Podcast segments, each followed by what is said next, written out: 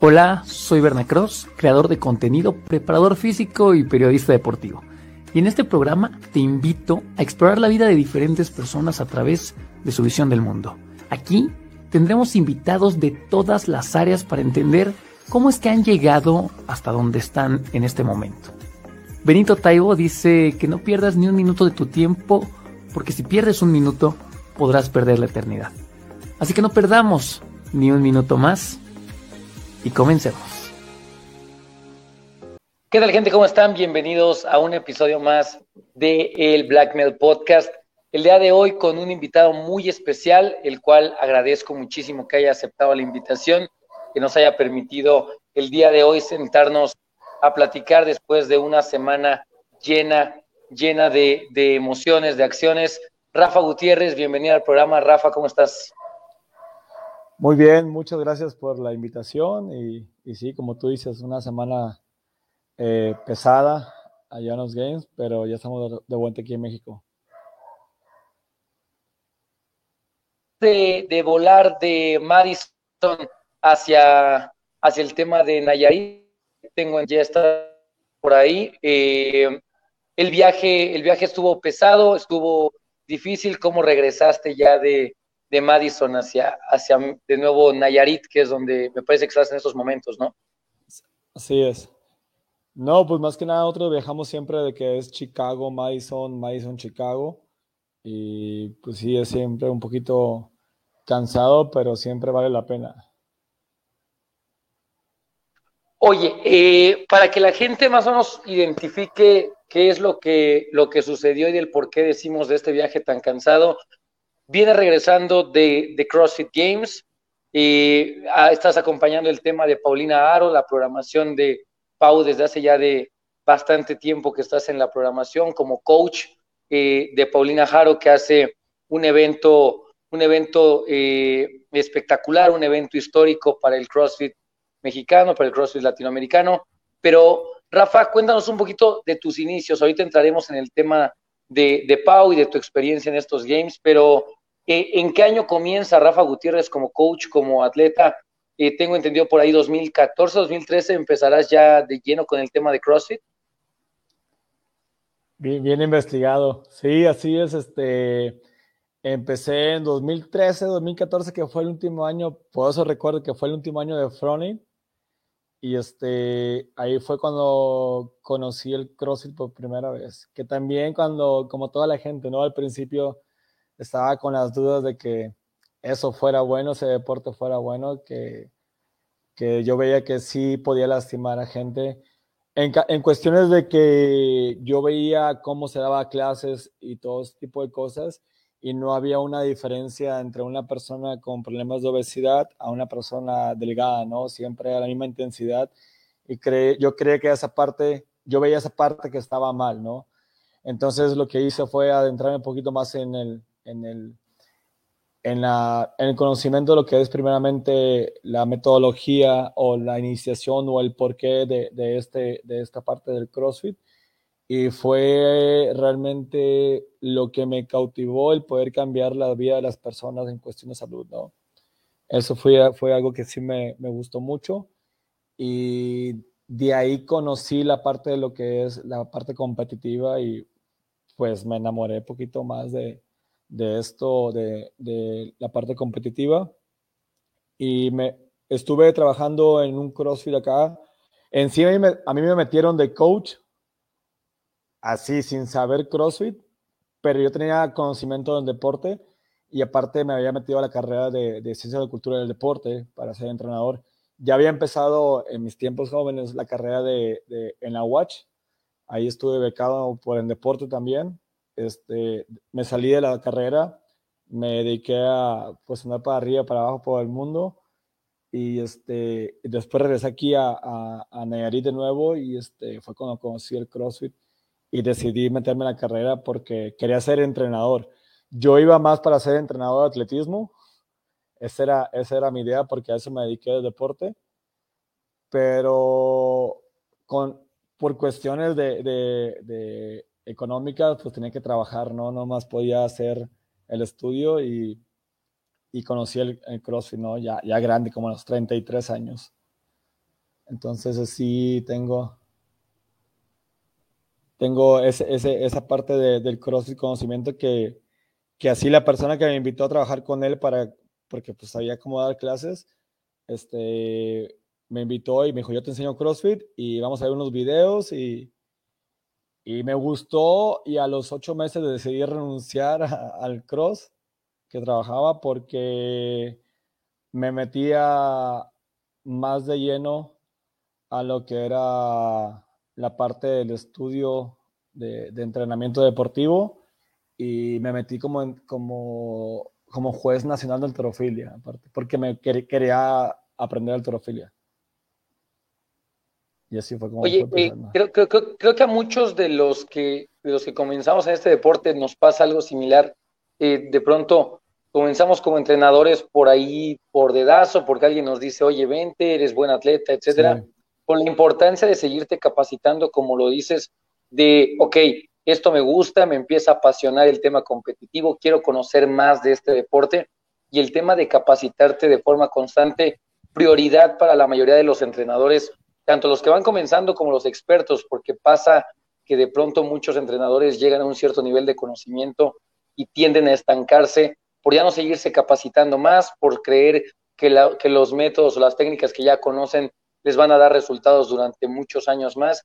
Y a veces ya dejamos de capacitarnos y me llama la atención justamente esto de tu parte, que seguiste como tal enfocándote en decir, ok, voy a seguir aprendiendo, me voy a meter de juez en esto, quiero aprender cómo funciona esta metodología, eh, voy yo a hacer la carrera de esto, etcétera, etcétera, cosas que se van metiendo esta mochila de herramientas como entrenadores que a veces vamos descuidando. Entonces, algo muy importante, el hecho de seguirnos capacitando. En México, ¿qué diferencia crees que hay de los entrenadores que sobresalen, como es uno de tus casos, al resto de los demás entrenadores? ¿Es un tema quizá de conformismo? ¿Es un tema de falta de capacitación? ¿Por dónde crees que vaya la tendencia del por qué no vemos tanto entrenador mexicano eh, a un nivel más alto, a diferencia de otro tipo de entrenadores de Latinoamérica que están empezando a subir, el tema de los coaches norteamericanos, eh, el mismo ahorita que comentas con el tema de alterofilia, el mismo equipo de alterofilia mexicano, el coach es un coach de China. Entonces, ¿por dónde crees que esté este tema del entrenador mexicano? ¿Qué es lo que le falta para poder dar un paso eh, más allá en el tema de la preparación física? Es, es, una pregunta muy, muy, muy importante que yo en lo personal sé y creo que hay demasiados entrenadores muy, muy buenos aquí en México. Hay demasiados. Créeme que, que personas que yo admiro y, y, que fue como, como mi visión, o sea, decir, ah, esto está bien padre, estos entrenadores están creando un concepto diferente o están llevando atletas a, a grandes rasgos, como es Jorge Francia, como es como lo es José Luis de Black Pardus, como lo es Gibran, que tienen programaciones grandes.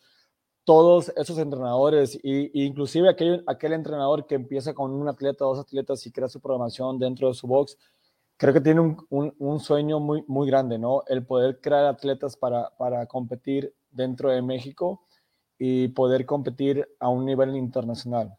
No, no, no dudo las capacidades jamás de, de, cualquier entrenador, eh, porque créeme que, que, soy de los que, que, piensan que si Estados Unidos es una potencia dentro del deporte, es porque soy en grande. No es porque sepan mucho más sobre la ciencia deportiva, porque la ciencia deportiva ya es el, mismo, es el mismo libro que tú vas a tener aquí traducido en español. Es lo mismo. ¿sí? Solamente es la acción que tú quieras imponer o quieras proponer para la atleta que quieres trabajar. Y si sueño lo puedes volver el sueño de un atleta y pueden conectar, eso es lo que va a empezar a destacar a cada atleta. Esa es la parte que yo pienso y es la parte que, que yo te puedo decir que cuando recién empecé en esto y empecé a conocer más de deporte, dije, ay cabrón, quiero llegar algún día a los games como atleta, yo como atleta. Y después me dije, bueno, si no llego como atleta, puedo llegar como entrenador, ¿por qué no? Entonces, esa parte de, creer o visualizar algo en tu cabeza, pues empezar a buscar las herramientas para empezar a fabricarlo. ¿Que lleva tiempo? Sí. que muchas veces tienes, tienes así el, el clic con un atleta y puedes crear las, las oportunidades o las ventanas, aprovecharlas para poder llegar lo, lo, más rápido a ese, a ese punto que es llegar a games, también se puede, ¿no? Eh, te puedo decir que, por ejemplo, en el box que yo empecé a inicié, eh, yo anteriormente daba clases en una, hacía mi servicio en una preparatoria y un chavito de secundaria me dijo que quería entrenar CrossFit, para que quería bajar de peso. Entonces yo le invité al CrossFit, lo empezamos a entrenar, empezó a gustarle y todo eso, y te puedo decir que ese niño me dijo, coach, yo quiero llegar a los CrossFit Games. En ese tiempo no había categoría teens, y, y le dije, bueno, pues tienes 13 años, cabrón, le digo, de que a los 18 pues ya puedes ir a los Games, ¿no? Al siguiente año se abrió la categoría de teens, fue Luis Oscar, y después fue este niño que es Daniel Ulloa. Entonces, él es de aquí en Nayarit también y salió del box y fue como que no le sueltas. Yo me salí de trabajar de ahí y el otro coach se encargó de él, pero fue como decir, él me dijo ese sueño, le dijimos que tenía que trabajar duro y se inició, ¿no? Y cuando los atletas se proponen una meta y, y realmente ninguna meta es inalcanzable, y creo que si el coach empieza a trabajar en toda la metodología, empieza a buscar cerciorarse, pero creo que también sobre todo tener la humildad de escuchar a otros entrenadores y, dejarse guiar por otros entrenadores es muy importante. Pero algo que es muy importante es saber confiar en lo que tú estás haciendo como entrenador para seguir adelante. Tienes que evaluar todo. Es realmente es un, es un proceso muy difícil como coach, saber dónde estás, saber evaluar, saber si estás haciendo cosas bien, porque al final de cuentas el año, el macrociclo se va bien rápido y, puede haber este, muchos cambios, ¿no? Algo que dices que, un entrenador tiene que empezar a, empapelarse es muy cierto, este, porque el, CrossFit evoluciona, entonces tú tienes que ir evolucionando junto con el deporte, ¿no? Entonces, si te quedas atrás, pues tu atleta se quedó atrás me llama la atención el hecho de, del, creerse, del, creerse el, sueño, el, propósito, el saber que tienes un objetivo y luchar por él, como lo dices con el caso de, este chico. Eh, y creo que es mucho de los temas que también rodean la mentalidad del deportista mexicano versus otros deportistas, y es el creérsela, ¿no? Eh, me, recuerdo por ahí hace unos años con el tema eh, desviándonos hacia el fútbol con Javier Hernández, cuando dice en una entrevista que por qué no nos imaginamos que podemos ser campeones del mundo, que por qué no nos imaginamos cosas chingonas. Y creo que, creo que eso pasa mucho con los deportistas también mexicanos y en este deporte todavía creo que un poquito más el hecho de decir, es que veo este tipo de atletas que son gigantescos, que son unas máquinas, que son unos monstruos, y a veces no nos creemos que nosotros podemos estar ahí compitiendo lado a lado con ellos. Entonces, me parece de suma importancia que el primer paso sea justamente creérsela, que el primer paso sea justamente que el atleta se plantee un objetivo y que luche por él, que vaya tras el objetivo, pero bien enfocado, paso a paso, teniendo en cuenta que no es solamente el trabajo del atleta, sino que debe de haber un equipo multidisciplinario detrás de ese atleta que vaya apoyando paso a paso a los atletas para llegar al nivel más alto. Ahora, comentas el tema de, de Dani Ulloa, de cómo llega a Games, una persona que tenía problemas, me decías, de peso por ahí. Entonces, ahora, ¿cómo podemos generar un movimiento de inspiración en este tipo de atletas a la gente que no ha practicado CrossFit o que no practica deporte? ¿Cómo podemos inspirar a más personas a que empiecen por este camino, si no de la competencia, este camino de levantarse del sofá, de empezar a hacer actividad física cuál es el trabajo como entrenadores eh, recreativos, no competitivos aún, que debemos de hacer con la comunidad para motivarla a entrenar. Creo que estamos en una época en donde vemos demasiado influencer en redes sociales, demasiado modelo de, de fitness que a veces hace que la misma gente no quiera estar dentro del deporte por X o Y situación. ¿Cómo como entrenadores inspiramos a la gente a que dé ese paso de decir voy a empezar a moverme, voy a empezar a activarme y empezar como tal a inspirar a más personas? Pues mira, creo que dentro de las clases lo más importante es, eh, creo que tu mejor presentación dentro de un CrossFit, tú como coach hacia las clases, a la, gente que no es de competencia, ¿no? creo que ellos son tu mejor, mejor este, publicidad, ¿no? Eh, eh, el ir a la casa de alguien o anunciar en redes sociales que venías, CrossFit todo eso, básicamente no, no va a funcionar porque todos tienen estigma ese de que el, CrossFit lastima, ¿no? Entonces creo que el poder crear día a día y poder crear esa ola de, de salud con la gente que tú ya tienes dentro del CrossFit, te va a ayudar a, a que la gente se acerque poco a poco. Y una vez que se acerque poco a poco, realmente tienes que que ser un poquito más empático a las necesidades de cada persona, porque, pues como todos, ¿no? A veces el ego de, de, un, de una persona que puede ser sedentaria al, decir, ay, yo tengo 20 años y la señora tiene 50 y me está ganando, entonces tengo que echarle ganas. Y le echan ganas y salen con mareos, este, le baja el azúcar, todo ese tipo de cosas. Y esa parte es cuando empiezan a decir, no, pues el, me sentí mal y luego llegan a la casa y no, pues me sentí mal, no, pues ya no vayas, ¿no? Ese tipo de cosas que al final de cuentas no, no ayudan a, a, a seguir creciendo esta parte de, de, lo que son las clases e ir mejorando la salud. La otra es que las personas tienen que crear una necesidad. ¿Sí me explico? Hay gente que sí asiste al cross porque realmente tiene una necesidad en mejorar su salud. Pero si hay aquella persona que se siente saludable, entre comillas, pues nunca va a llegar al cross, ¿no? Entonces, eh, si nosotros eh, nos enfocamos más en lo que tenemos en una clase y ellos pueden comunicar, pues si, hacemos un cambio en el cambio físico y mentalidad de los clientes que ya están, ellos van a sentir ese orgullo de transmitirlo a las demás personas, ¿no? Y es la ola, ¿no? No nos podemos enfocar en lo que hay afuera, sino en lo que, en lo que hay adentro como clientes. Ellos ya serán nuestros, este, eh, las personas que nos van a mencionar de cómo, cómo mejorar la salud de las personas. Compartir lo que somos nosotros como, como CrossFit. Rafa, una vez que tenemos a estas personas y que ya empezaron con nosotros en CrossFit, que dieron este paso, ahora, ¿cómo identificar a las personas que realmente quieren competir en un alto nivel? ¿Cómo identificar a las personas que están dispuestas a sacrificar muchísimas cosas para poder llegar al alto rendimiento, para poder estar en unos games. El primer paso de estar en el Open, pero ¿cómo hacemos para que el atleta o cómo identificamos al atleta que, que realmente quiere? Un tema que me pasa a mí mucho con, con, con la gente que tengo es eh, ellos en, en, su pensamiento, en su mente, y se los digo, siempre está el, el yo sí quiero y quiero competir y quiero llegar a, a un alto nivel, etcétera, pero a la hora de la hora, o sea, a la hora de, de tener que ir con el nutriólogo, que la dieta la respeten al 100%, que entrenen lo que se les dice, que sacrifiquen horarios, que hagan todo lo que conlleva ser un atleta de alto rendimiento, terminan por desertar.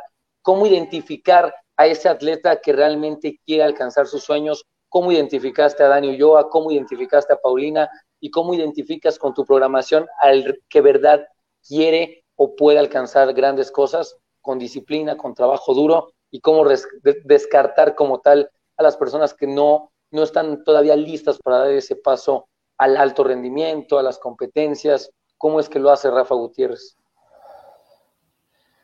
Yo, yo mira, bueno, antes un paréntesis. Yo conocí a Dani Ulloa, yo le invité, más no lo creí yo. No, no es un atleta que puedo decir que es mío, pero puedo decir que sí compartimos muchas cosas porque aquí vive en Nayarit, vive en Tepic y seguimos en la comunidad todo. Solamente para, para hacer un paréntesis en esa parte, ¿no? Él se, se debe a gracias a su entrenador y, es el que lo apoyó todo el tiempo. ¿Cómo, cómo identifico a aquella persona que quiere lograr llegar a Games?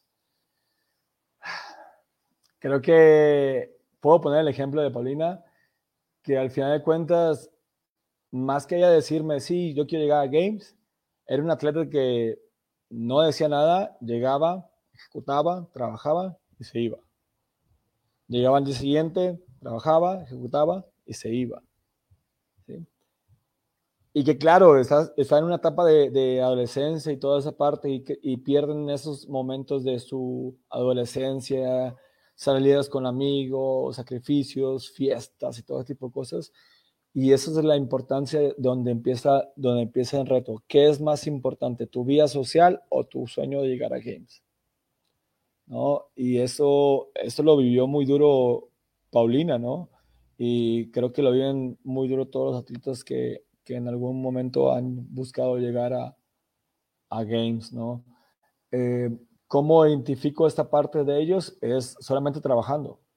Se vuelven más productivos que estar buscando todo el tiempo excusas uh, de que, ah, es que, pues me, si no, se rompen la dieta, ah, es que tenía mucha hambre, es que no pasa nada, es un día, ah, es que no pasa nada si no entreno, este, todo ese tipo de cosas, pues no, no pasa nada en un día, pero luego ya vienen a la siguiente semana otro día y luego se convierten en dos y se empiezan a acumular, acumular, acumular, porque realmente, pues no nomás es el entrenamiento lo que tienen ellos en su vida, es una vida social, una vida de casa, una vida de escuela, en la cuestión de los teens. En la cuestión de personas más adultas, pues cuestiones laborales, cuestiones de familia, padres de familia, que son, pueden ser los máster o pueden ser los elite que, que están ahorita en la programación. Y digo, siempre, siempre va a haber este, esa parte de que te va a quebrar durante el camino, ¿no? Y tú vas a saber si te aferras a, a tu sueño. Eh, en lo personal, yo te lo puedo decir, yo me aferré a mí cuando estaba en el proceso de estudio de la escuela y yo te puedo decir que antes de empezar con Paulina, todo lo que empecé a, a planificar de programación fue experimentado en mí. Yo lo experimenté primero en mí. Sea, yo dije, ok, voy a ver si esto funciona para mí voy a ver si la alterofilia de esta forma funciona para mí, voy a ver si la gimnasia funciona de esa, forma para mí, el aeróbico y todo. Entonces primero empecé a calar y me empezó a ir bien a las competencias. Digo, en la categoría máster, porque yo ya, yo ahorita ya estoy ya grande. Pero empecé primero a experimentar en mí y empecé a, a, a competir.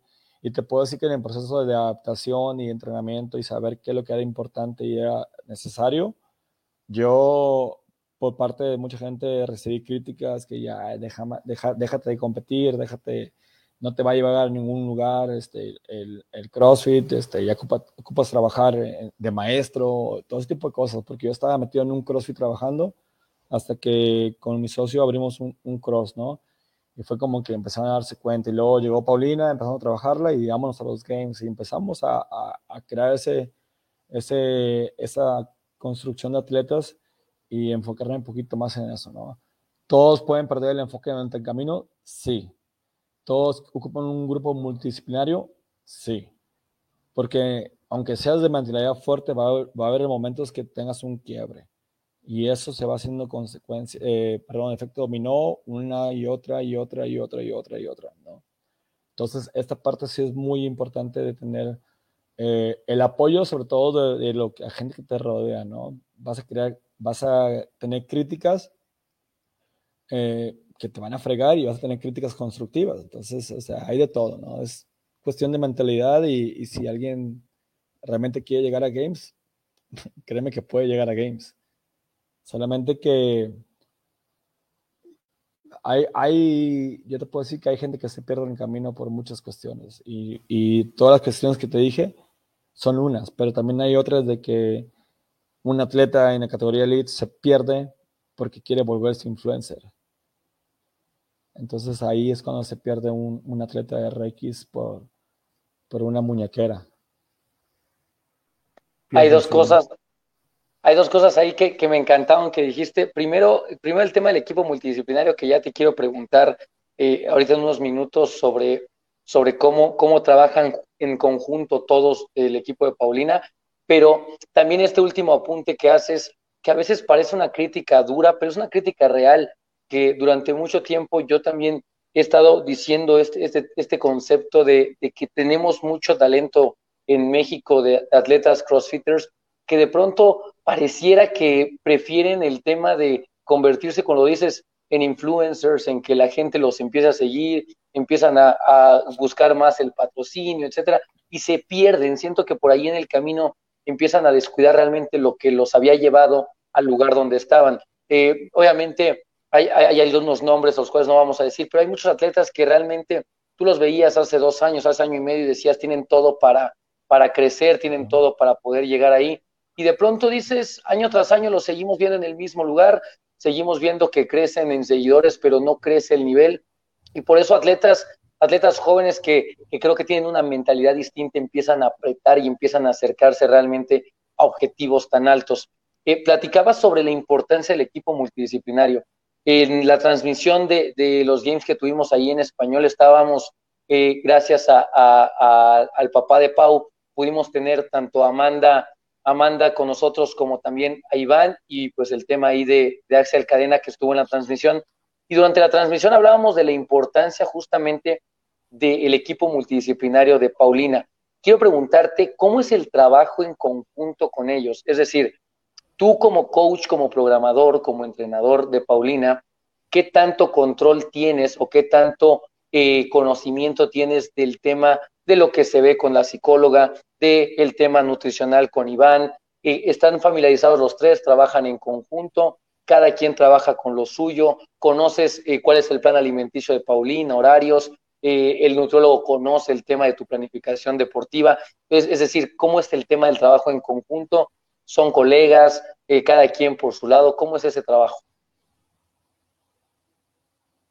Bueno, mira, digo, todo, todo ha sido una transición de aprendizaje para todos desde el 2018, donde pues Paulina venía pesando, bueno, venía pesando 59 kilos en, en aquel tiempo, en el, en el 2018. Eh, pero también sabíamos que yo sabía que era importante empezar a buscar la parte nutricional, ¿no? Yo tenía mi, mi, mi nutróloga y la, mandamos con ella, ¿no? Entonces fue ahí. Entonces ya una vez que fue incursionando un poquito más en el deporte, eh, la idea primero era mantener en el peso porque estaba haciendo alterofilia y todo ese tipo de cosas y sobre todo porque venía de una niñez de mala alimentación, de comer todo lo que, veían en refri, todo ese tipo de cosas, este, y era empezar a enseñar nuevos hábitos, ¿no? Después hubo, se pasó con un nutrólogo que era este, del deporte, de, de ahí de Guadalajara, fuimos a hacerle pruebas, de sangre, todo, corrida, oxigenación, todo ese tipo de cosas, que también son cosas nuevas, eran cosas nuevas para mí, y, a mí me encantaba, ¿no? Todo lo que sea aprendizaje sobre el deporte me encanta, me encanta y, siempre me quedo callado porque me gusta que hablen, que hablen, que, para empapelarme, ¿no? De la información. Hay, hay información que sirve, hay, hay información que se tiene conocimiento, pero nunca deja de ser eh, menospreciada esa información que te puede dar cualquier persona que tenga la experiencia o el conocimiento de las áreas, ¿no? Yo siempre he dicho de zapatero a su zapato. He tomado cursos de diplomados de, psicología deportiva, de nutrición, de suplementación, pero no soy una persona que pueda decir yo, yo hago la parte del psicólogo, yo hago la parte del nutrólogo, yo hago la parte de la suplementación. No, o sea, este, esa parte yo se la dejo a los especialistas porque ellos, yo respeto que hayan tenido una carrera de 3, 4 años este, y, tiene mucho valor para mí esa parte, ¿no? Entonces, zapatero su zapato. Eh, después de, este nutrólogo que tuvimos eh, eh, del deporte, yo conocí a Iván por medio del CrossFit, que es el nutrólogo que tiene ahorita, que se metió a la carrera de, de, nutrición él y yo, pues, yo fui el conejillo de indias, ¿no? Ya te lo digo, yo soy el conejillo de indias de la programación para todo. Entonces, eh, yo le dije, ¿sabes qué? Quiero ver cómo trabajas, eh, vamos a darle conmigo, tengo unas competencias en, puerta eh, y quiero ver cómo, cómo, qué tal, qué tan bueno eres. Y la verdad, la verdad, me sentí muy bien en competencia, nunca me sentí fatigado, deshidratado. me gustó mucho que no, no le gusta la suplementación como en sí, o sea, de proteínas, todo tipo de cosas. Eh, era más alimentación, me enseñó mucho a comer también y después vino en reto de decir, ¿sabes qué? Ocupo que trabajes con Paulina. Sí, y este, Iván es de aquí, de Tepic. Entonces, este, pues, aparte lo metí a la programación porque ella hacía CrossFit. Entonces, sabe cómo planifico y es muy importante que esa parte sí la conozca él, cómo planifico y los, los, las cargas que va a haber entre el año y en qué temporada estamos. Y se adaptó y, hubo clic también con Paulina y él, porque anteriormente pues el otro, el otro eh, perdón, estaba en Guadalajara y era un poquito difícil hacer esta parte de estar yendo a Guadalajara y cada vez cuando lo veíamos y que no estaba el momento para contestar los mensajes.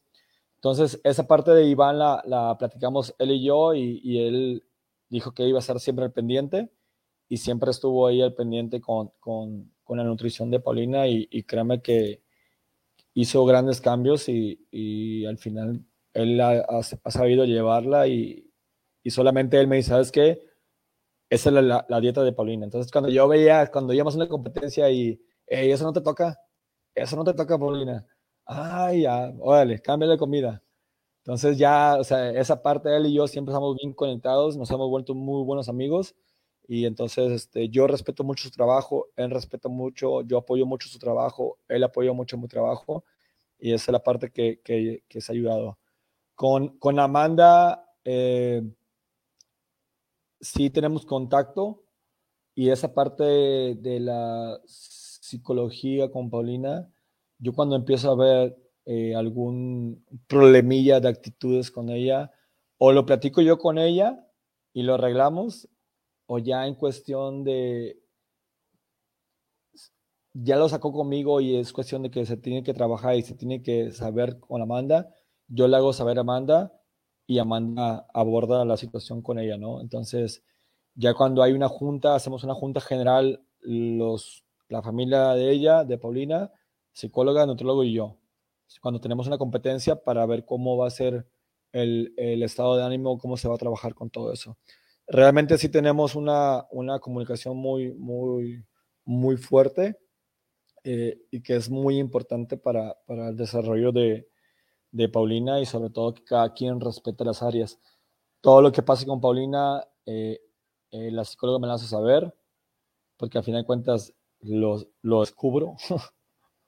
Sí, yo conozco a Paulina, sus actitudes de enojo, tristezas, emociones y todo lo que pueda pasar en su vida, porque al final de cuentas me he vuelto, como, como ella lo dice, ¿no? un segundo padre eh, en su vida. Cualquier cosa que ocupe ella, soy yo siempre para apoyar a sus papás en esa parte de, de, cuidar a su hija, ¿no? La parte de, cariño y, y, esa parte de paternidad no la, no la, yo se los dije, yo no puedo sustituirla porque es la parte que, que yo no puedo hacer, ¿no? Yo tengo mis hijos y ustedes tienen sus hijos y cada quien los suyos, ¿no? Pero sí es algo muy importante que entre familia nos cuidamos uno al otro, ¿no? Que es lo que hemos congeniado todo el tiempo y, y, ayudado mucho a, al crecimiento de esta parte de, de la hermandad, que podemos llamarlo así. Es que es muy importante el hecho, como lo comentas, de tener la comunicación tanto con el atleta como con todo el equipo, saber, oye, ¿qué estás mandando? Oye, ¿qué te toca hacer hoy? Tener todos este, este, esta comunicación creo que le viene bien como tal al atleta, a, diferencia de tener eh, como cada cosa eh, separada, por decirlo así. Ahora, eh, durante, durante los games, hablando específicamente ya de, del viaje a, a los games, eh, ¿Cómo te trató Madison? ¿Cómo te trató eh, la comunidad crossfitera por allá? ¿Cómo sentiste el ambiente eh, apoyando a Paulina, a la gente? Habían por ahí dos, tres medios de comunicación de México que estaban apoyándolos. ¿Cómo los trató Madison en los primeros días que llegaron? Y, y una pregunta específica sobre los primeros eventos de los cuales quiero hablar, porque hay dos eventos que en la transmisión estábamos platicando en donde, en donde a Pau a Paula vi como, como con un tema, no sé si, si de duda, no sé si un tema estaba así la estrategia, pero, pero dos eventos que, que no me gustaban mucho y de pronto se avienta el, evento del RM de Snatch que lo gana, al día siguiente eh, segundo lugar en el, en el evento y la mentalidad no sé si cambió de los primeros dos workouts o así tenían planeado la estrategia de los primeros dos eventos, pero yo vi un cambio completo en Paulina desde el evento 3 en adelante cambió por completo el chip. Y, y bueno, pues poco, por ahí va la pregunta, ¿no? Pero primero el tema de cómo llegaron a Madison, cómo los trató, cómo te sentiste por ahí. No, bien, este, creo que ya estamos acostumbrados al, al clima de Madison. Eh, como te digo, cada año vamos aprendiendo un poquito más de cómo viajar y, y, estar un poquito más cómodos en cuestiones de alimentación, sobre todo la alimentación, porque te puedo decir que el primer año comprábamos hot dogs y todo ese tipo de cosas, ¿no? Así como si fuéramos un partido de fútbol, yo creo. es lo que más hay, ¿no? Todo el tema de comida rápida, hamburguesa, hot dog. No, y sobre todo condimentada, porque y lo que menos puede experimentar un atleta en competencia es comida condimentada, porque se ponen malos, ¿no? Entonces, esta parte de, de cuestión de, de, viajar a, a Madison, eh, cada vez se fue, fue mejorando en cuestiones de, de, de estar cómodo, ella cómoda en, en, lugares para dormir, en, en, cómo, cómo nos tenemos que mover ahí, qué, qué, qué son las indicaciones. Este, gracias a Dios se me, se, me da el inglés y este, pues por esa parte no, tuvimos fallas. Eh, siempre era yo apoyar a Paulina en la traducción de los, workouts este, para que ella pudiéramos desarrollar un buen papel. Eh, la parte de, la comunidad dentro de, del lugar, creo que el competir contra las, estar al lado de entrenadores de, de, alta, de alta gama, pues también, pues a veces te tienes que poner un poquito al nivel de ellos, ¿no? Este, que por algo estás ahí, ¿no? Eh, como atletas y como, como entrenadores también sabemos que ya estar ahí, ya estás hablando de, de que también tienes el mismo mérito como tienen todos los entrenadores que son de programaciones muy famosas en Estados Unidos, que tú llegaste posiblemente con menos, menos apoyos y menos este, eh, formas de poder llegar ahí y estás ahí al, mismo nivel, ¿no? Tienes las mismas facultades eh, físicas y, mentales para poder co eh, con entrenadores de, de, ese nivel, que, que, créeme que yo admiro mucho a los entrenadores y siempre cuando voy para allá me tomo fotos con ellos, más que con los atletas. Entonces, porque al final de cuentas uno aprende, ¿no? Uno voltea para ver a Estados Unidos qué es lo que están haciendo y qué es lo que están creando. Digo, que no te muestran sus programaciones, pero al final de cuentas empiezas a ver por qué trabajar así y creo que el, ver cada año los games y la evolución en, forma de, de, programar los workouts, pues te da un pues una, una, una, plantilla para ver cómo vas a programar el siguiente año tú, ¿no? Porque es lo que va a haber nuevo. En cuestión de otros entrenadores, te digo, 14-15 eh, está Nick, que es el entrenador de Olivia Zuley, que él y yo venimos desde los 14, 15 con nuestros atletas y una persona muy, muy este, cálida, que al final de cuentas en, este, en esta última competencia pues realmente nos aplaudió porque ha visto de dónde venimos y todo lo que hemos trabajado y que nada ha sido difícil durante el camino. Y interesante, interesante el, el proceso por el que has pasado porque como lo dices, no es que hayas tomado a un atleta que ya era elite y, y de ahí la, la, la, la, empezaste a llevar, sino que comenzaste con ella de cero y por eso también eh, tiene mucho más mérito lo que has hecho, porque Entonces.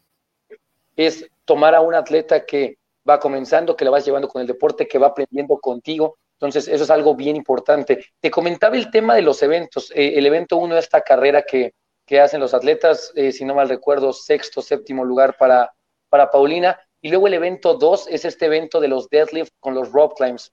Eh, en el evento que hace Paulina climbs con peso muerto, eh, no, no, no, no veíamos a, Pau todavía como que bien en ese evento. No sé si fue un tema de, que el movimiento del rope climb se le complica a Pau, no sé si era un tema del deadlift, no sé si era un tema del nerviosismo.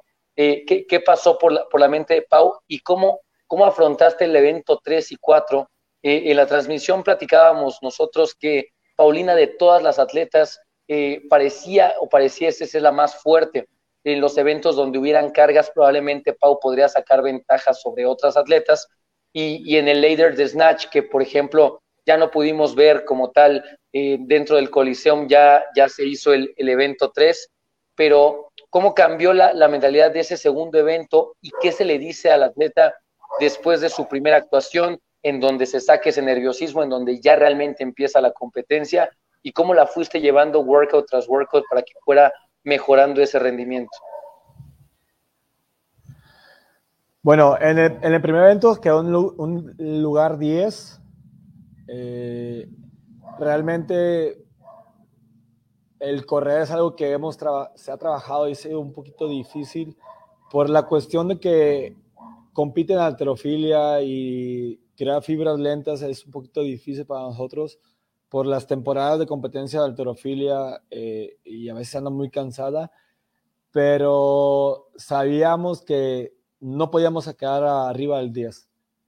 Entonces, eh, te juro que me, me veías, si alguien me grabara, me hubiera grabado, se hubieran botado de risa porque salí, salieron del North Park y yo estaba ahí en North Park y agarré una botella con agua y me fui corriendo hacia el otro lado de la de, de pasaban por el lado del Coliseo a esperarla y ver en qué lugar empezaba a pasar en la segunda vuelta.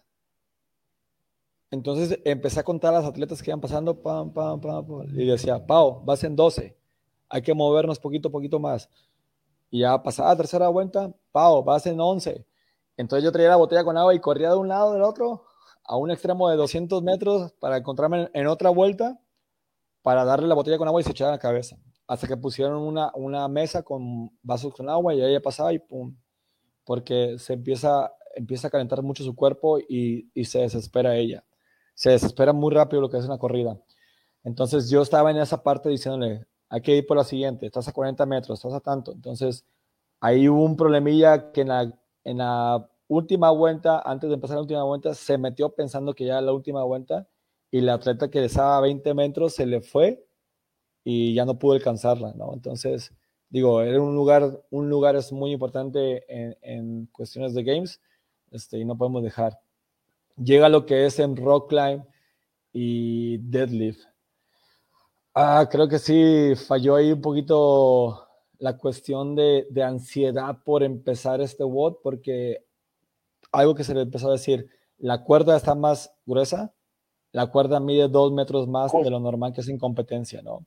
Y sobre todo porque no puedes llegar a brincar y brincar y, y, aprovechar ese brinquito, ¿no? Te hundes en la esponja, en el conchón y es de que si empiezas de, desde abajo. Entonces, esa parte yo fue algo que le dije, hay que empezar a sentir tus manos, sobre todo en el deadlift. No te agarres el grip, son cinco reps, es muy poquitas, pero no ocupas irte rápido en el deadlift. Entonces empieza a voltear a ver a tus compañeras para ver cómo van. Creo que la ansiedad de ir rápido junto con la atleta esta Emma Luxon, ahí le, ahí le, le perjudicó y le mandó a un lugar 15, ¿no? Que si hubiera logrado subir solamente un rope climb, que estaba a unos centímetros que para nosotros podemos decir, ya estabas ahí, pero al final de cuentas para ellos es un esfuerzo este, muy, muy pesado y es entendible. Eh, se quedó en, lugar 15, ¿no? Eh, cinco reps hubieran sido y hubiera sido una, un, un lugar 9, ¿no? Que, que, se mueve, son demasiados lugares, ¿no?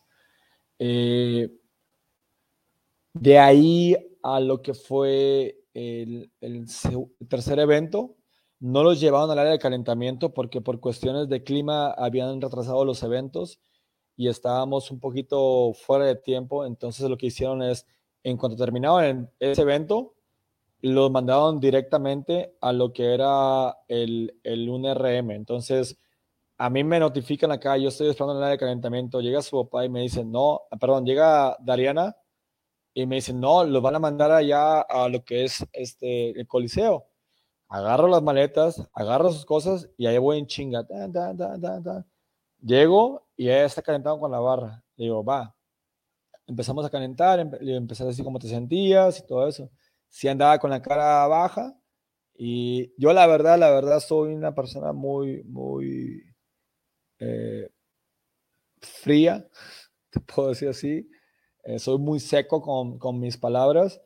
Eh, sobre todo porque en esos momentos de, de, competencia no me, no me, gusta que muestren los atletas ni, ni, conformismo, ni felicidad, ni tristeza, ni angustia, ni desesperación, porque eso lo va a leer el, oponente y, y, lo va a tomar a su provecho o, o, te puede ir mal, ¿no?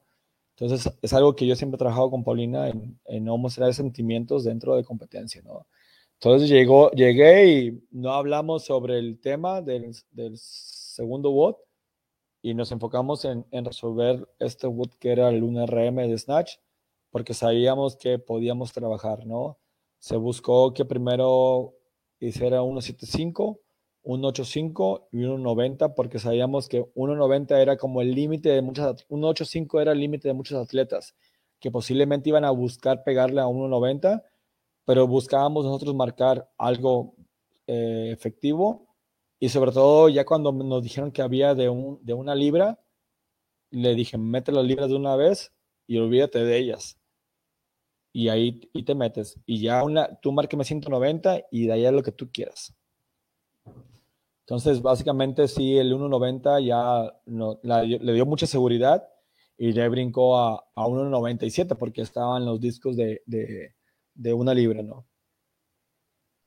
Eh, eh, platicaba yo hace unos meses antes de, del tema de Juegos Olímpicos con Andrea de Lerrán, con Aremi Fuentes, que que logra, que logra medalla y platicábamos sobre el tema de cómo caliente el atleta alterista previo a pues ejecutar sus tres levantamientos de repetición máxima, eh, qué repeticiones se hacen en el área de calentamiento, si se hacen aproximaciones, si se trabaja con un porcentaje eh, de, no sé, 60, 70 y se hacen varias repeticiones, cuál fue la estrategia en el calentamiento, eh, teniendo en cuenta que de un, de un evento las pasaban muy rápido a otro evento qué tanto, qué tanto influyó el tema de cómo llegó a la barra, calentaron, había un área en donde pudieron hacer levantamientos previos, empezaron ya en el área a trabajar, Paulina ya sabía qué peso empezar a levantar previo a la competencia o todo fue coachado, cómo fue ese momento previo a la salida de, la realización del evento 3. Sí, ellos tienen abajo del coliseo una parte de calentamiento antes de salir a competencia y, ahí llegué yo y fue cuando empezamos a, calentar, ¿no? Eh, chequé con las personas encargadas cuánto faltaba de tiempo para, para empezar y faltaban alrededor de, de 10, 15 minutos. Sabía que no venía cansada del segundo WOT porque no hizo mucho deadlift. Entonces traíamos una espalda un poquito relajada. Entonces, como te digo, fue, hey, vámonos, vamos a darle esto y levanta la cara y concéntrate en lo que tienes que hacer y escúchame mucho lo que, lo que te voy a estar diciendo todo el tiempo. Porque algo que yo siempre hago es el contacto visual, contacto visual, contacto visual, todo el tiempo y está hablando fuerte, está hablando fuerte, está hablando fuerte. Entonces, ahí a la hora de calentamientos también es una cosa que hacemos de, de pues muchos atletas saben que ella está fuerte en esa parte, ¿no? Pero también es el objetivo de muchos atletas ganarle a Paulina en la parte de alterofilia. Eh, buscamos empezar a trabajar lo que son los, los power, un poquito de squat, meter un poquito a poquito y ya conforme se va ajustando el tiempo, los tiempos, el último levantamiento que fue acá en calentamiento era 1.75 y solamente para repetirse, allá, ya de cuenta que le dijeron atletas a formarse, empezaron a, nombrar a los atletas y ella le dije, espérate, espérate, espérate, espérate. Ya, pum, la aventó y se fue a formar. Entonces, el tiempo de transición de ese último levantamiento a entrar a la plataforma de competencia fue un lapso de tres minutos, tres, máximo cuatro, pero su cuerpo estaba, todo, yo lo estaba golpeando todo el tiempo cuando estaba parada para que estuviera estimulado. Entonces, tocando las piernas, la espalda y hablando siempre a, lo que es el oído para estar estimulando con los pensamientos y todo ese tipo de cosas. Y ya me quitaron y yo me, voy a me fui a las gradas y ella salió a competencia. Ella sabía qué discos poner y se fue sobre eso. Increíble, increíble. El evento 3 lo gana, el evento 4 hace un gran papel y de ahí cambia por completo el puntaje para Pau, empieza a ser mucho más consistente en los workouts. Eh, el, último evento, saltándonos eh, todos estos eventos previos que fueron maravillosos de Pau, el último evento, en la narración platicábamos, eh, Paulina iba, o, la, la, idea era quedar arriba de las dos atletas que estaban en cuarto y quinto lugar, las que lo venían ahí siguiendo muy de cerca, ese era lo, que, lo que pensábamos que tenía que hacer Pau. Dijimos, mira, con que Pau termine por encima de estas dos, tiene el bronce asegurado y Pau termina ganando ese último evento de forma espectacular. ¿qué le dijiste antes de salir? ¿Cuáles fueron las palabras? ¿Demostrar que hay que darlo todo en ese último evento? ¿O fue, ¿O fue Paulina que de pronto viste que empezó a acelerar y dijiste, este evento lo va a ganar? Esa no era la estrategia. ¿Qué fue lo que pasó eh, minutos antes del último evento, sabedora que tenían el podio ahí en las manos? Eh, no, siempre fue la estrategia. Eh, como, como creo que como cualquier deporte, el entrenador tiene que no solamente conocer a su atleta, ¿no? También tiene que conocer a sus oponentes. Y conozco cómo trabajan lo que es, era Olivia y, Emma, eh, cómo trabaja Chad y cómo trabaja. La niña que me sorprendió mucho fue la que quedó en quinto lugar, bueno, en cuarto lugar, que es la que estaba siempre arriba de Paulina. Realmente esa niña, esa, ajá, esa niña mejoró demasiado porque nos la encontramos en la competencia de Teen Throwdown en Michigan en 14-15. Ella tiene 16 apenas y realmente fue un cambio espectacular, muy agresiva, muy constante y todo ese tipo de cosas. Eh, antes del, del, workout, el último evento, eh, yo ya estaba estudiando a las atletas cómo les había ido en lo que era el Open y en el Qualified y estaba viendo las similitudes de los workouts porque estaba viendo una variante casi similar, ¿no? Desde los burpees box jump over, como fue el, el Open de, del 21.2, que era dumbbell snatch con, con dumbbells. Sí, correcto. Entonces yo sabía cómo, cómo trabajaba cada una de las atletas. Sabía que Chap podía ir rápido, eh, pero mi enfoque fue siempre cuidar a la, a la que estaba en cuarto lugar, que estábamos a cinco puntos retirados de ella. Entonces, yo le dije, olvídate de las demás, nos concentramos en esta. Porque pues, viendo la diferencia, sí, también iba a pegarse a las demás atletas, ¿no? Pero la idea era ganarle a esa atleta y, siempre mantener esos cinco puntos. Eh, y se mantuvo ese ritmo, mantienen ritmo, mantienen ritmo, y así se fue el WOD. Yo tengo unos chifridos para ella que es uno para que le apriete y otra es para que voltee, para que me visualice y darle instrucciones durante el del WOD en, en cuestiones de cuando va caminando o en cuestiones de bicicleta o remos. ¿Se me explico? Entonces, porque tiene, tiene más control de, de su, más tiempos más tranquilos. Entonces, en esos tiempos yo es cuando ataco para dar instrucciones. Eh, en el último evento, eh, te digo, me puse a, ver lo que eran los resultados del Open por el WoW Box y sabía que Chap podía ser fuerte en ese, ese WoW Box por su tamaño tan corto que tiene. Es una niña muy pequeña. Y sabía que la otra niña de quinto lugar, que ya estaba en ese momento en quinto lugar, también era una niña que podría tener rápido el WoW Box o los santos dobles, ¿no? pero aquí no había santos dobles, aquí había algo muy pesado. Entonces, la estrategia fue mantener en ritmo en los wow walks e irnos al. Y ella me dice, ¿hago un los, los thrusters? Le dije, no, hay que ser 6 y 4 porque todas van a romper. Es un, peso de. Pues realmente está pesado, 135 para las teens.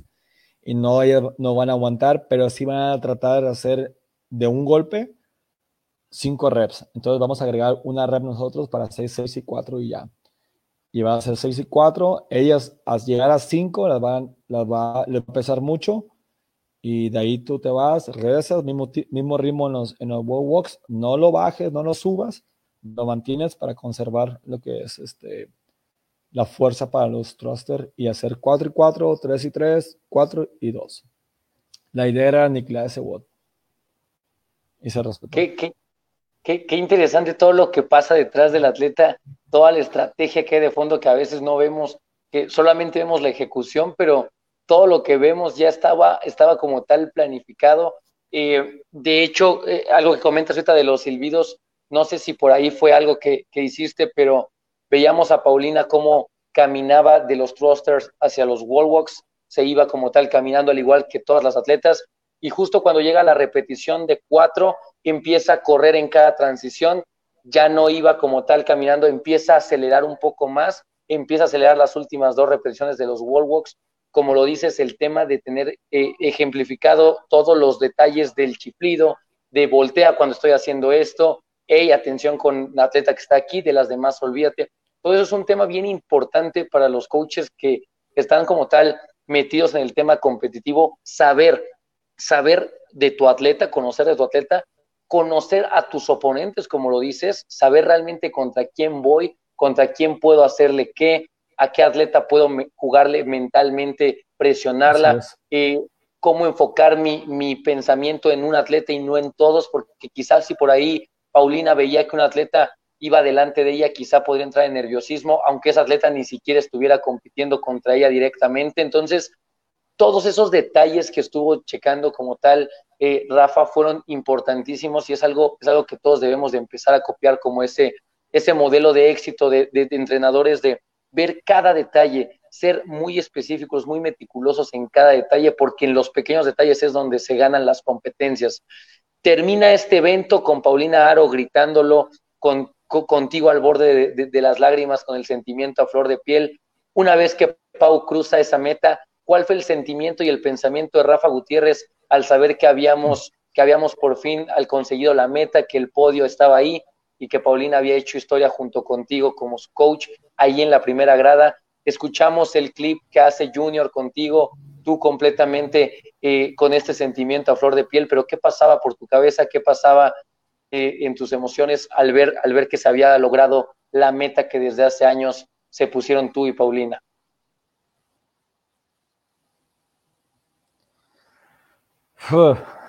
es. Créeme que yo estaba en, la, en el segundo set de, los, de las cuatro reps del set de ocho. Y ahí falló la última rep de hacer ocho reps en el set de ocho. Y solamente ahí le dije, cierra más tus piernas. Le chiflé y volteó, le digo, cierra tus piernas, porque estaba muy abierta y no le estaba ayudando para el empuje. Y cuando se regresó y yo veía las demás chavas batallando, yo ya dije, nada. Ya venía para hacer en set de seis y nada más le chiflé y le dije 3, 3. Y agarró la barra, 3, 3. Y yo ya estaba así agarrando la, la bandera y todavía filmando así y agarrando la bandera y llorando, ¿no? Este, eh, es, un, es, un, es, un, sueño cumplido para, para ambas partes, eh, eh, como atleta y como entrenador, pero también como atleta, el ver la emoción de, perdón, perdón el, como, ser como entrenador y ver al atleta sentir el orgullo de haber logrado esto eh, todos los regaños y todo lo que se interpuso en nuestro camino o, eh, se, interfiere en nuestro camino, este, pues se queda atrás, ¿no? Eh, sobre todo, no sé, yo tengo mucho corazón por mi bandera y, por México, que también como, como decías, ¿no? Yo también uso eso de merecemos cosas chingonas, ¿no? Y en soñar y poder lograr algo así, el, cada vez reafirmarlo, ir poco a poco, inclusive desde el primer año de 2018, que fue algo muy espectacular, que Paulina era una niña que no sabía nada de CrossFit y tuve que enseñarle el lunes a domingo durante un año lo que era CrossFit y poder dominar todos los ejercicios, porque aunque era gimnasta, no dominaba anillos. Entonces toda esa parte de, de crear la eficiencia de los movimientos del 2018 y que la gente creyera en este, en este proyecto como atletas y, sobre todo, el, como yo te decía hace, eh, temprano, siempre me he mantenido al margen. Eh, no, no, me gusta eh, llamar la atención o, o, ser popular. Mi interés nunca ha sido eso, sino el poder crear este, esta esta puerta para, para, México en el sentido de que sí podemos lograrlo, ¿no? Eh, el ver cada año que llegan más atletas a Games mexicanos, Luis Pérez, a mí me encantó ver a Luis Pérez en los Games porque yo veía sus videos de, de Fer Villafania, de Alan García, de Itzel, de, de mi atleta favorita, Jasmine Arroyo, que la admiro siempre por su, su entrega en cada, en cada competencia. Eh, y poder verlos ahí sin importar la categoría, o sea, el, llegar a Games no, no es de categoría, sino de, de anhelos y huevos para poder llegar ahí. Entonces, para mí es, se me hace muy, muy chingón en cada vez ver a, ver a Hannah, la niña que llegó a Games, que te puedo decir hace dos años, 2019, se tomó con Paulina una foto y le dijo, yo quiero llegar a los Games como tú, y está en los Games. Eso se me enchina la piel nada más decirlo y, y es algo que siempre hemos mantenido, ¿no? Con Paulina y, en, en lo personal, buscarlo, siempre tener la humildad y nunca perder nuestro enfoque de, de, llegar a, a, lograr cosas chingonas, ¿no? Algo que siempre mantengo es la palabra de AMG, que es actitud mental ganadora, y siempre cuando estamos quebrando es AMG, AMG, y, y eso ante todo, ¿no? Pensar, pensar diferente, pensar fuera de la caja, que, que siempre, que siempre vamos a tener ese obstáculo, que vamos a decir, ah, es que no tengo nadie que me apoye, no tengo patrocinadores, no tengo... Güey, empezaste sin nada. Empezaste tu sueño en tu cabeza que quieres llegar a los games sin nada, sin, sin muñequeras, sin cintos, sin nada, sin dinero para ir a un box. Y, pero tú ya tenías el sueño. Entonces, no llores o no detengas tu camino solamente porque no tienes el apoyo de algún patrocinador o, o, o alguien que te pueda subsidiar. O sea, vende playeras, vamos a pedir a las esquinas, o sea, si vas a poner pretextos, esos este, no se pueden corregir. Lo único que se pueden corregir son los problemas. Los problemas siempre tienen respuesta, los pretextos no. Entonces es algo que siempre he trabajado con, con los atletas ahorita que pues tienen el mismo sueño que Paulina, puede llegar a Games y, pueden encontrar miles de cosas. Todo, quieren aprender a la vez y quieren es que me sentí mal, es que competí contra este, quiero que me falta esto, o sea, bueno, es que hay un proceso, ¿no? Es el, creo que tienen una, una, idea diferente de cómo es un atleta de games. Un atleta de games no es aquel que es bueno en una cosa y es chingoncísimo, es sino siempre ser una persona equilibrada en todos los movimientos, ¿no? Y, y equilibrarte en todos los movimientos toma tiempo. Entonces, y ha costado con Paulina y el resultado de equilibrar y, llegar al mismo nivel todos los movimientos, ese es el resultado que tuvimos. Un momento histórico y espectacular cuando vimos a, a Pau cruzar. Eh, nos regalaron, nos regalaron esta, esta ilusión, esta esperanza para los próximos años, verlos de nuevo en unos games, siendo los representantes número uno en México. Eh, e, es, fue un momento, fue un momento que, compartimos con, con, Amanda, con Iván, con Axel, en donde estábamos como tal todos al borde de las lágrimas, porque fue un momento, un momento realmente impresionante en la historia. Eh, nos comentas, dices, no me gusta como tal salir mucho a la, a la, luz, no soy tanto de estar publicando, de estar haciendo esto. Ahora que, que, la gente, que la gente todavía va a voltear más hacia ti, que va a decir, ok, ese es el coach de Paulina Aro, yo quiero formar parte de esa programación. Eh, ¿Qué viene para ti, para ti específicamente? ¿Vas a estar más movido en redes? ¿Vas a seguir trabajando a la sombra? ¿Vas a, has pensado, has pensado qué, piensas hacer con esta parte de, de tu programación? Si la quieres extrapolar a más lugares, si quieres seguir con algunos atletas, ¿qué es lo que has pensado para ti, Rafa? Realmente es algo que siempre he querido vivir de esto. Eh, eh, ser entrenador es realmente algo que me apasiona. El poder compartir eh, la sabiduría dentro de, la planificación, el conocimiento sobre competencias, todo tipo de cosas.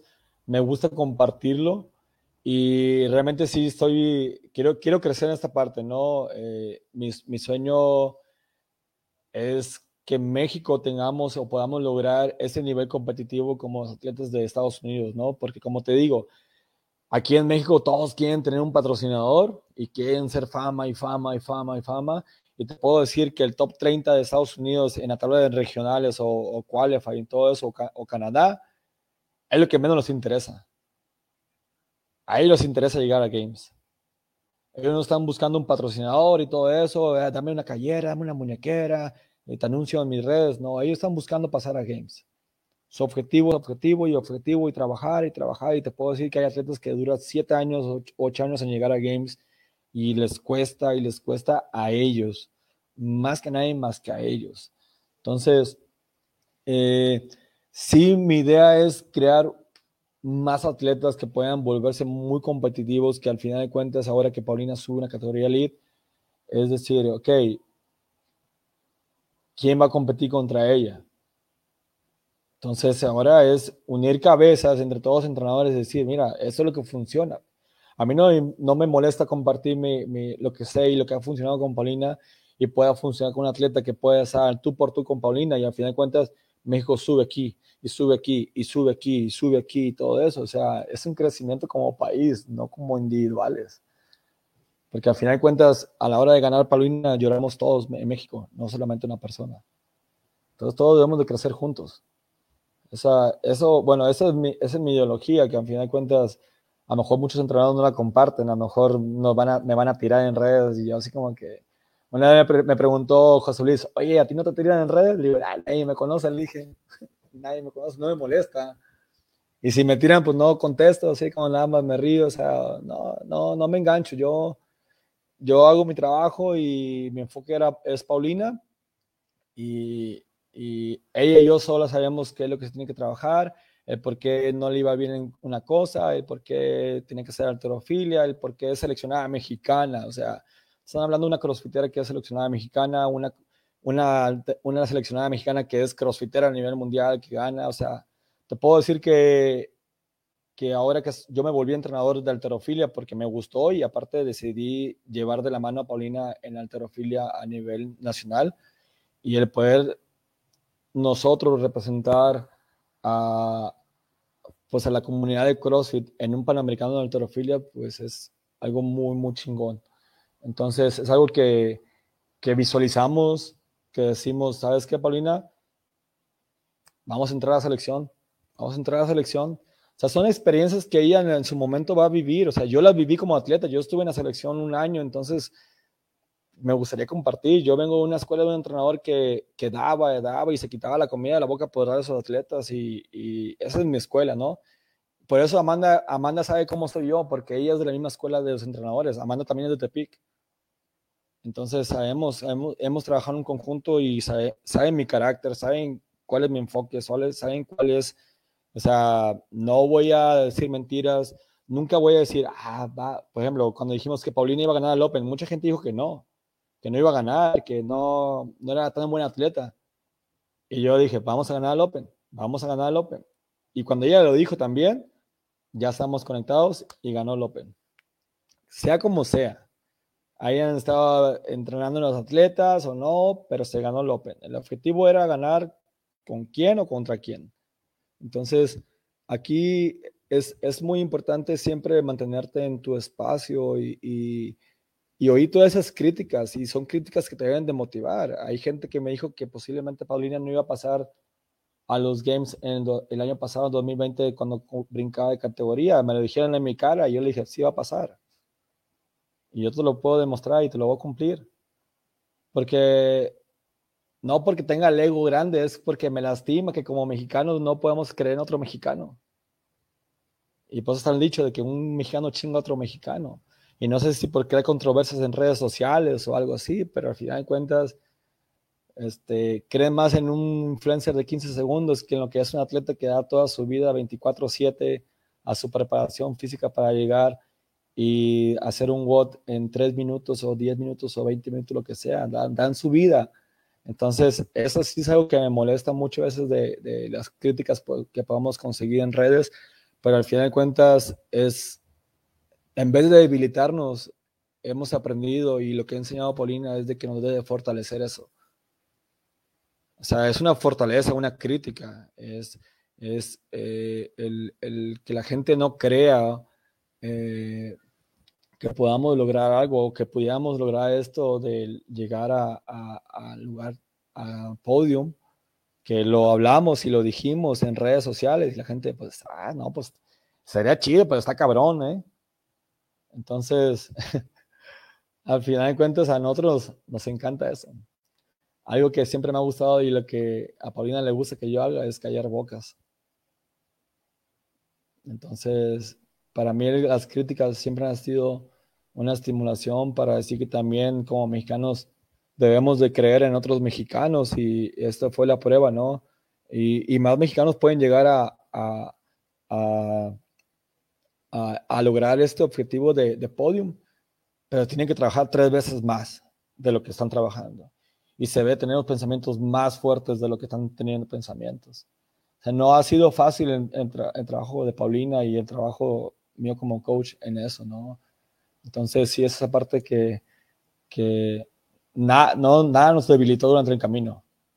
Nosotros sabíamos cuál era el punto y, nos aferramos a ese, a ese objetivo, ¿no? Y, agradecemos siempre el apoyo de, de, todos aquellos que han estado ayudándonos a seguir adelante y también agradecemos a aquellas personas que nos criticaron porque eso nos estimulaba a, a seguir adelante y, y, demostrarles esa semana que, que lo íbamos a lograr.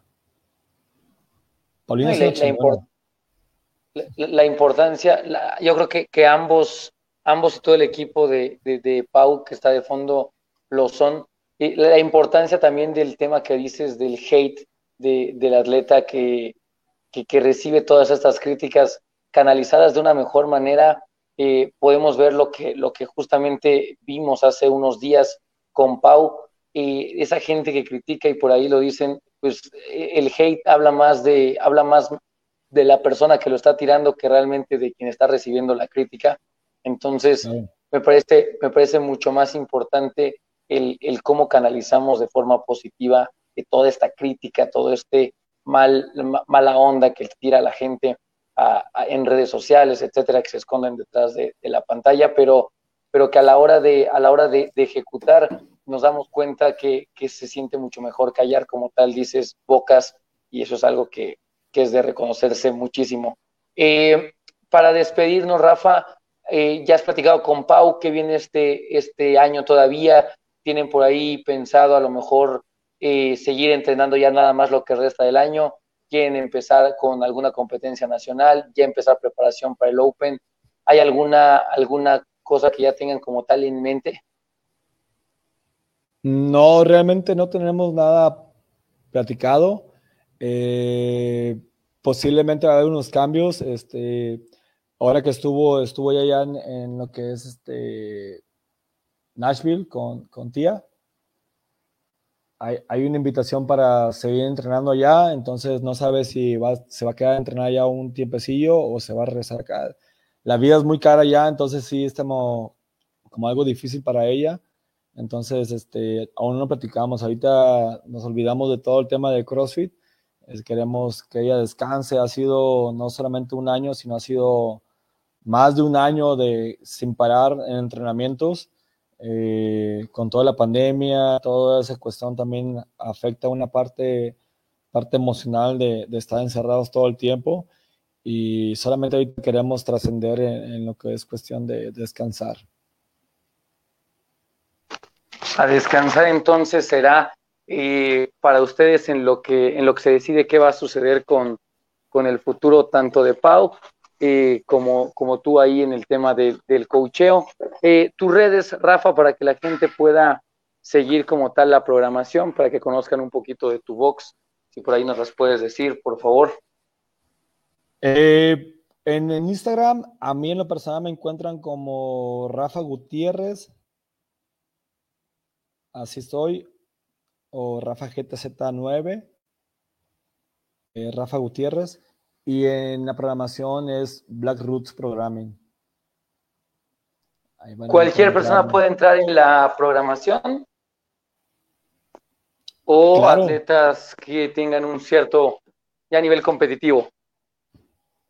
No, aquí, aquí la idea, claro que cuando alguien busca un, un trabajo de programación es que ya buscan la parte competitiva, ¿no?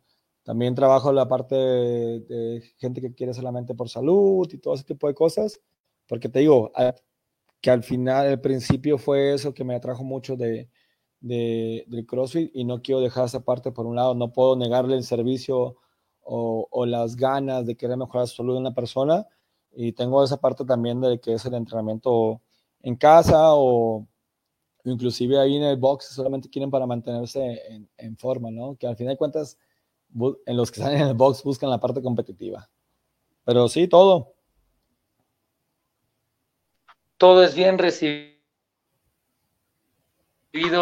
en el programa. Todos, todos. agradecerte mucho el tiempo que nos brindaste eh, el día de hoy. Sabemos, sabemos que vienes cansado del viaje, sabemos que ahorita la mente está eh, pensando ya en las programaciones, en el futuro, pero de, igual manera agradecerte los minutos que nos regalaste, igual los minutos que estuvimos platicando enlazados en vivo después del evento, eh, agradecerte de verdad por tu tiempo y ojalá que esto se pueda repetir más, ojalá que, que sigamos como tal creciendo como, como comunidad ahora del tema de entrenamiento, que, que más entrenadores hagan esto, que compartan más sus experiencias, que podamos crecer, que al final de cuentas, como lo dices, el bien es común, es un bien para México, no solamente un bien individual, y, pues esperar que, sigan pasando cosas grandes eh, en el tema de, de CrossFit en México, contigo, con Paulina, con más atletas de tu programación y con atletas de todo México que vayan avanzando. Muchísimas gracias, Rafa, por, por la entrevista, por estos minutos te agradezco muchísimo y ojalá que, se pueda volver a repetir este, este episodio. No, gracias a ti. Este, sí, como, como tú dices, no, la idea es compartir todo esto y creo que lo único que le corresponde ya al atleta y entrenador es como atleta exigirse más y como entrenador exigirte más, ¿no?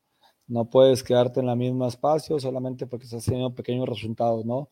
Empieza a visualizar, buscar grandes resultados y, y cuando menos pienses vas a estar del otro lado de la raya. Entonces sí es, sí es muy importante eso, seguir creciendo como, como atletas y, y sobre todo tener la confianza de, de, a tu entrenador, ¿no? O sea, él es la persona que te va a conocer en todos los aspectos, en todas las emociones. Si quiere llorar en frente de tu entrenador, llora en frente de tu entrenador. Si quiere tu entrenador gritar, que también tienen malos días los entrenadores, este, es aceptable, ¿no? Es, ese es el lazo de, sentimiento y, crecimiento que, ambos van a, van a poder llegar. Tiene, un atleta tiene que mostrar todas sus emociones para poder llegar lejos. Si es una persona que se aísla todo el tiempo, no, no va a llegar. El coach tiene que conocerlo en, las buenas y en las malas. Entonces, sí, sí creo que es, que es algo que tenemos que, crear como entrenadores y, me da mucho gusto que, me hayas invitado. Como, como decíamos, no son mucho de, de salir al aire, pero si, mm, si hay algo que yo pueda apoyar para, para un atleta o un entrenador, estoy más, más que puesto, ¿no? Porque me gusta esto, es la, realmente el ser entrenador es mi pasión, el, se volvió mi pasión el CrossFit y, y aquí estoy para quedarme, ¿no? Y, y, Paulina ni se diga, Paulina, ahorita te digo, está descansando, ni apenas me mandó mensaje hace rato porque digo, ah, no me mandes mensaje, no quiero saber de ti. O sea, somos bien así, de que no, descansa ya, no. Nos preocupamos a lo mejor en 15 días, 20 días. Realmente admiro todo el camino de Paulina que, que, que ha tenido, lo que me ha aguantado, o sea, porque son regañadas tras regañadas, como, como tú decías, buscamos la perfección esto, porque la perfección solamente es, es en este deporte, porque es deporte de apreciación, de, sincronización, de todo tipo de cosas, que, es lo que te va a llevar a, lograr algo bueno, ¿no? Sobre todo concentración. Es, es un, trabajo muy, muy, muy mental que, te puedes quedar en el camino o, puedes seguir, ¿no? Entonces, realmente, Paulina es una persona muy chingona, es una atleta muy chingona. Y que a pesar de su cierta, pequeña edad de 17 años, tiene un futuro eh, inalcanzable, ¿no? Es, es, es, ahorita la número uno de México. Y te puedo decir que es bien difícil encontrar a alguien que la vaya a estar jalando y la vaya a estar motivando, que va a haber fortalezas en varios atletas para que puedan pegar en algunos bots, que está formidable pero también es buscar crear una, una, parte competitiva en casa para ella, ¿no? Entonces, este, yo ahí trato a veces ganarle, pero me, tengo 40 años y ya me dejan, ¿no? Entonces, sí, ya, si no, sí es un poquito, poquito difícil eh, mantener en ritmo, pero creo que nadie debe dejar de soñar, nadie, nadie, nadie, nadie. Este, el ejemplo de Ariana, eh, Daniel Ulloa, neta. Daniel Ulloa ahorita está, está escondido, está trabajando con un nuevo entrenador que es de aquí de Tepic, que es amigo mío, que te puedo decir que es un gran entrenador, que es una persona muy con mucho conocimiento, se llama Diego Estrada, y este, es una persona que también viene haciendo sus pininos y uno de sus pininos es ahora él como entrenador con Daniel Ulloa y anda ahí escondido, pero rápido se va a dar a la luz Daniel Ulloa. Este, hay mucho futuro en, México de CrossFit y creo que ustedes como redes sociales pueden ser un gran impulsor para que la gente los conozca y, puedan apoyarlos en, su crecimiento y, o su trayectoria dentro del CrossFit.